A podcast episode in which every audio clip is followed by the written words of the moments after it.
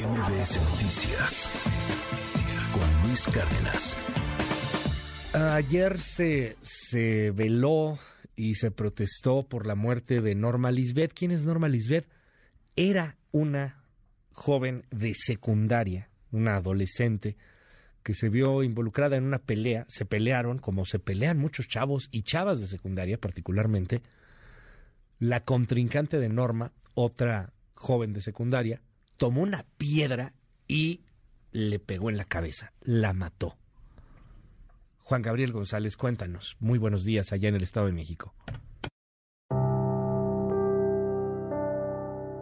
Luis Auditorio, buenos días. La Comisión de Derechos Humanos del Estado de México inició la queja de oficio por la muerte de Norma Lisbeth, alumna de 14 años de edad, que resultó lesionada en la cabeza tras la pelea que sostuvo con una de sus compañeras al tratar de poner fin al bullying que sufría en la escuela secundaria oficial número 518 de Teotihuacán. La presidenta de la comisión, Mirna García Morón, indicó que han solicitado un reporte a las autoridades educativas y ministeriales del Estado de México para determinar el grado de responsabilidad de alumnos, maestros y directivos. ¿En qué puede concluir? En una reparación integral del daño para los familiares, pero también puede concluir en una investigación que determine si por acción o por omisión el maestro al frente de grupo o los directivos tienen alguna clase de responsabilidad administrativa, penal o civil. Todo eso se puede deducir a través de nuestras eh, investigaciones y en nuestras recomendaciones.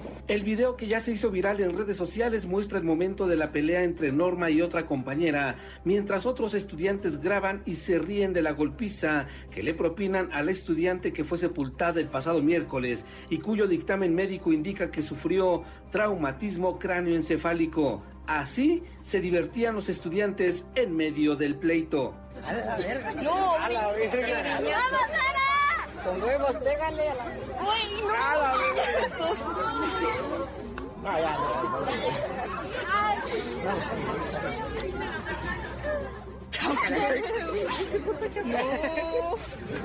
No, ya se manchó todo. Pégale fuerte. Al respecto, Alma Delfina, hermana de Norma Lisbeth, dijo que no descansará hasta hacerle justicia y confirmó que la joven estudiante era víctima de bullying por parte de compañeros y compañeras, ante lo cual los maestros nunca hicieron algo para evitar el maltrato. Luis, hasta aquí mi reporte. Uf, la crónica de Juan Gabriel González. Gracias, Juan Gabriel. Tengo en la línea a uno de los mejores abogados penalistas en este país. Para mí es el mejor abogado penalista en este país. Él se llama Gabriel Regino. Usted lo ubica perfectamente bien. El doctor Gabriel Regino. Gracias, Gabriel, por tomar esta comunicación. Muy buenos días. ¿Cómo estás? ¿Qué tal, Luis? Muy buenos días para ti y para toda la audiencia. ¿Qué nos puedes contar sobre este asunto, Gabriel? ¿Quién es responsable? Eso es lo que veo en el gran debate en las redes sociales en particular, un hecho muy lamentable, pero en donde una compañera le pegó a la otra compañera, una compañera mató a su compañera con una piedra. Quieren responsabilizar a los maestros, a los papás de esa, de esa otra eh, muchacha. ¿Quiénes son los responsables aquí, Gabriel? Con mucho gusto, Luis, y comparto la indignación tuya y de todo tu auditorio ante este lamentable acontecimiento donde el acoso escolar ha cobrado una vida de una joven adolescente inocente y víctima de esto que se conoce también como el bullying. Bueno, pues este hecho encierra un conjunto de responsabilidades de diferentes niveles que trataré lo más pronto y lo más claro comunicarlo a toda tu audiencia. Primero, en el Estado de México existe una legislación para la prevención del acoso escolar. Esa legislación está vigente y esa legislación, al menos en su artículo 13, establece la obligación de los directivos de los centros de estudio, en este caso la secundaria, a tener, desde luego, programas de prevención y que tienen que tener prevención de que estos casos de acoso escolar ocurran dentro de las instalaciones o en las inmediaciones. y el hecho lamentablemente se dio a 50 metros a la entrada de la escuela. Por lo tanto, existe sí una cadena de responsabilidades que involucra a la recién destituida directora de ese plantel. Por otra parte, las responsabilidades por el homicidio. Están también, desde luego, en esta otra joven adolescente que es la que utilizó un objeto contundente que a la postre provocó el traumatismo craneoencefálico en la víctima que le produjo el deceso días después de esta confrontación, pero también puede existir responsabilidad de aquellos adolescentes que instigaban a que golpeara más y más fuerte a la joven. Sobre este particular, decirles, Luis Auditorio, que existe una legislación especial para adolescentes en cuanto cometen hechos de carácter delictivo. Son adolescentes de acuerdo a la ley del Estado de México, aquellas personas que tienen entre 12 y 18 años. Por lo tanto, esta persona que cometió el evento debe de ser llevada ante un tribunal que la enjuicie por el delito de homicidio. Y podrían también ser llevados como instigadores, repito, aquellos que estuvieron instigando a que esta pelea se mantuviera. Lo que puede depararle en un proceso a esta joven es enfrentarlo internada en algún establecimiento destinado para adolescentes en el Estado de México.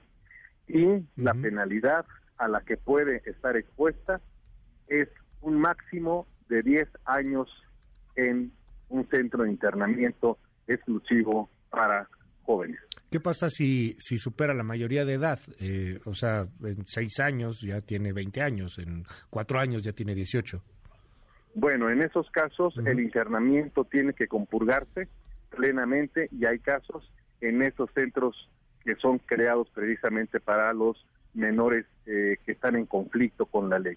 Hay ocasiones en que las personas que cumplen la mayoría de edad en un establecimiento de menores son trasladados a terminar de compurgar la medida de internamiento ante un establecimiento para personas mayores de edad. ¿Los papás de esta niña no son responsables de alguna manera, Gabriel?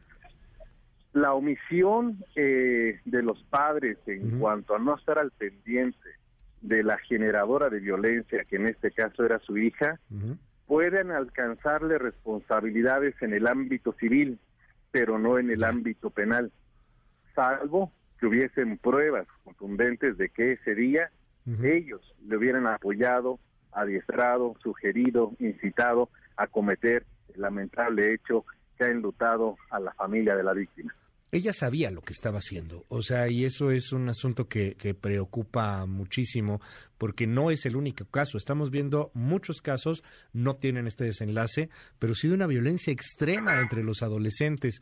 Y, y escucho mucho a veces a los padres un poco eh, protectores al extremo diciendo es que no saben lo que hacen, es que son menores de edad. No, sí sabía lo que estaba haciendo, sí sabía que si tomaba una piedra y le pegaba en la cabeza a su compañera la podía matar o no lo sabía, Gabriel. Por supuesto que lo sabía. Precisamente la ley para jóvenes en conflicto con la ley establece que a partir de los 12 años ya hay una conciencia que los hace imputables. Solo la ley dice que los menores de 12 años se presume que no pueden tener conciencia completa de sus actos, pero en el caso de una menor de esta naturaleza que posiblemente tenga también la misma edad de la víctima, es decir, 14 años de edad, desde luego que la ley establece su capacidad de conocimiento de la conducta que despliega y por esa razón sí debe ser sometida a un proceso penal donde reciba la condena correspondiente. Gabriel Regino, el mejor abogado penalista en este país. Gracias por tomarme la llamada, Gabriel, y te seguimos en tu red.